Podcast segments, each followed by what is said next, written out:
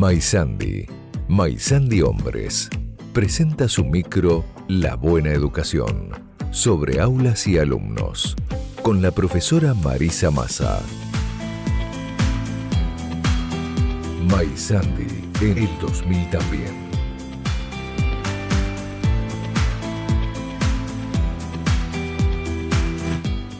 ¿Qué dice profesora Marisa? ¿Cómo va? Hola, buenas tardes Antonio, Sebastián, Lucas y a nuestra y a nuestra audiencia. Bien, me has mm. sos ocurrente Antonio, te veía ahí saliendo a bailar la música que invitaba Ráfaga. Vos me, me, hiciste reír, la verdad. Vos me has visto, me has visto bailar. ¿Usted se lo imagina bailando? Yo te he visto bailar, sí, yo te he visto ¿Cómo? ¿Lo ha visto? ¿Baila usted? Por supuesto. Sí, claro que sí, ha bailado conmigo inclusive. Epa. Mira, mira, bueno, no me voy a meter más en la vida privada. Yo lo vi ayer con Enz en, la televisión. Sí. No tenía pinta usted de ser un hombre muy alegre, que baile. Muy serio. No, no, lo que, lo que más me llama la atención cuando salgo en televisión es cómo engorda, cómo engorda la cámara. Es, no, no, es, es impresionante. Me agregó 20 kilos. ¿Usted no tiene espejo en su casa? En, el espejo yo me veo delgadísimo. ¿eh?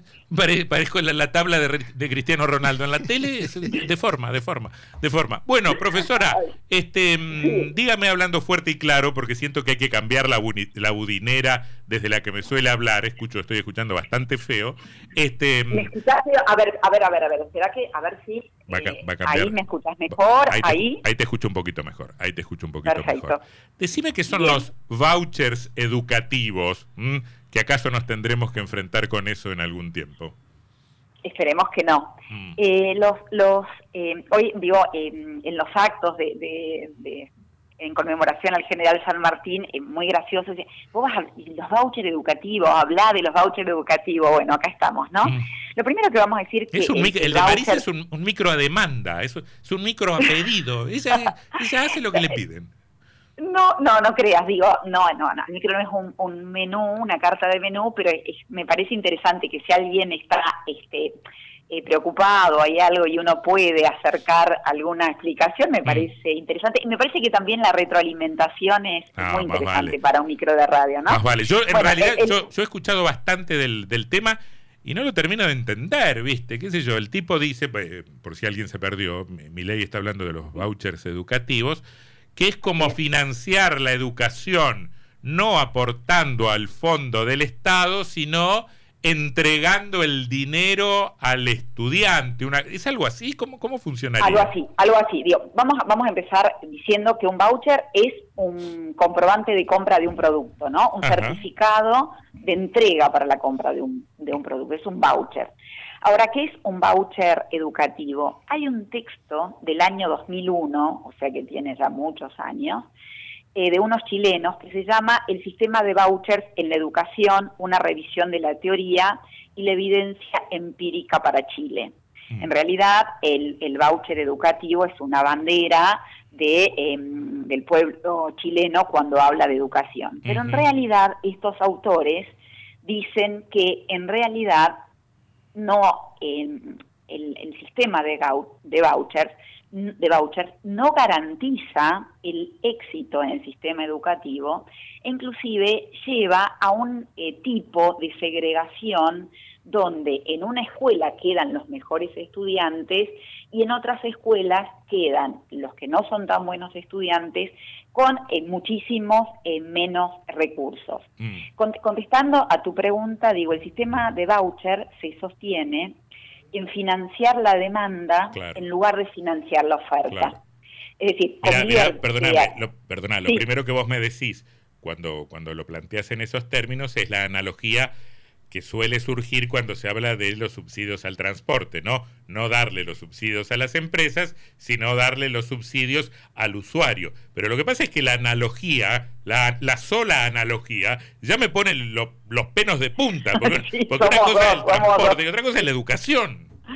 Sí, sí, y otra cosa es, digo, el transporte es un servicio público, ¿no? Y la educación es un bien social, digo, estamos hablando de dos, mm, eh, de dos cosas absolutamente diferentes, ¿no? Yo decía, bueno, el, el, sistema de voucher entonces lo que tiene es que financia la demanda en lugar de la oferta, lo que hace que la educación se convierta en, en una mercancía, ¿no? En un juego desde la lógica del mercado, de competencias de las escuelas eh, por la cantidad de estudiantes que tienen, porque en realidad lo que se hace es dar un monto fijo a cada padre, a cada tutor, por cada hijo para que vaya a la escuela y eh, ese dinero por cada estudiante que tiene en la escuela es lo que le llega a la mm. escuela. Bueno, pero a mí me dan la plata, perdóname, a mí me dan la plata y yo puedo, yo podría decidir si es la escuela pública, si es la escuela pública de gestión privada. Eh, si vos elegís, vos, sí, vos, sí, claro, vos, vos mantenés. El,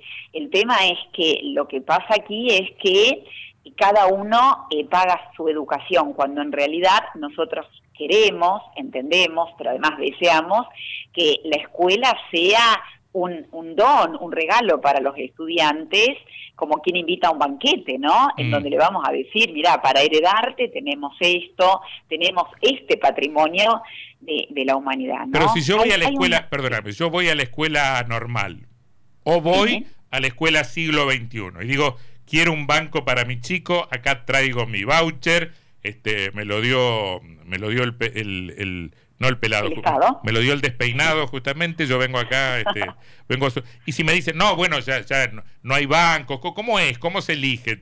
¿Quién tiene prioridad? ¿Cómo, cómo funcionaría? Bueno, en, en, realidad lo que, por eso decía antes que es como se mueve la lógica del mercado, ¿no? Mm. Eh, las escuelas que más em, capital concentran son las, eh, las escuelas que más matrícula tienen. Entonces lo que ocurre es que hay una competencia entre escuelas para tener matrícula para tener plata para sostenerse, porque digo, no solo se trata de sostener el salario docente, se trata de sostener el salario docente, la formación de los docentes, la infraestructura, los recursos, los dentro de los recursos, los libros, la informática, digo, mm. eh, etcétera, etcétera, ¿no?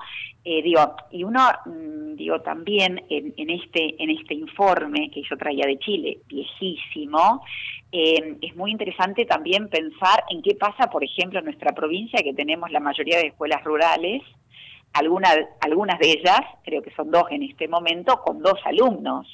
¿Cómo hacen esas escuelas para sostenerse con lo que aportan dos alumnos? Claro, porque, desde un voucher, ¿no? porque se acabarían las partidas presupuestarias estatales.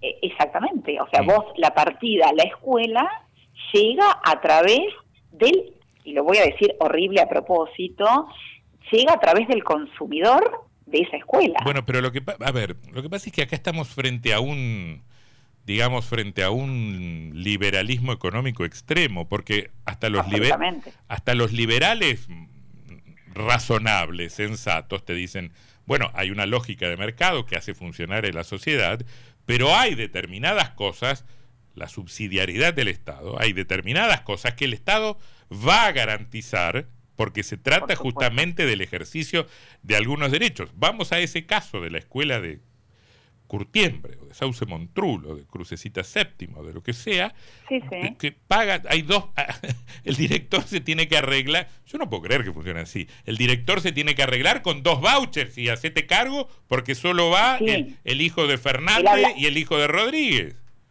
Exactamente, cuando en realidad, digo, en realidad, digo, esta escuela o cualquier otra escuela, digo, eh, cuando tiene estudiantes con menos recursos, eh, lo que debería de hacerse es em, otorgar mayor subsidio a las escuelas más pobres eh, en términos de recursos didácticos y de formación para los docentes.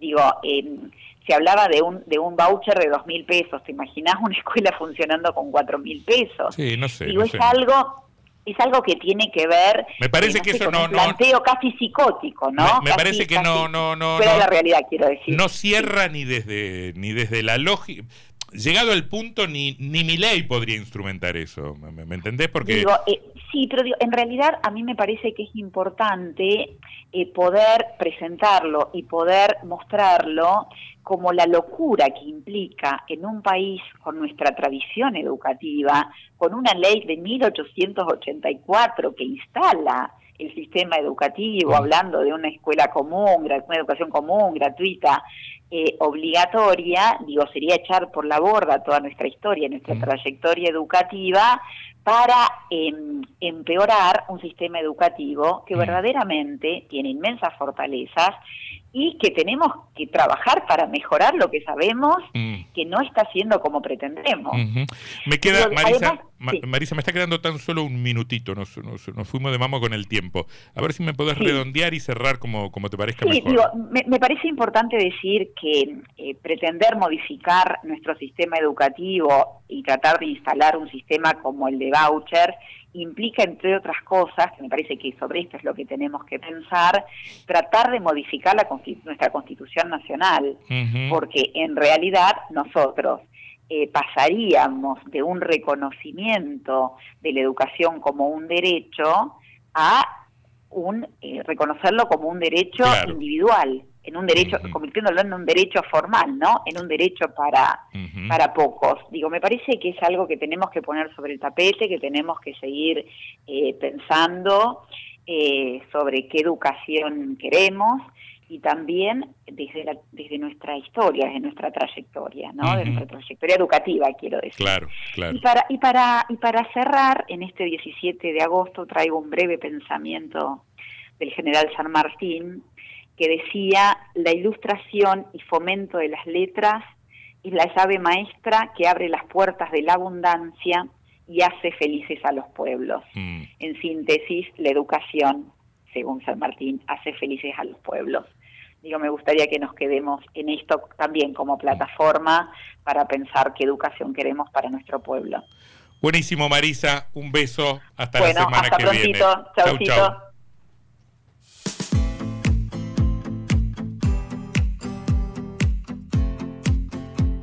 Desde Urquiza 1062, Paraná, Entre Ríos, Maizandi, Maizandi Hombres presentó su micro La Buena Educación con la profesora Marisa Massa.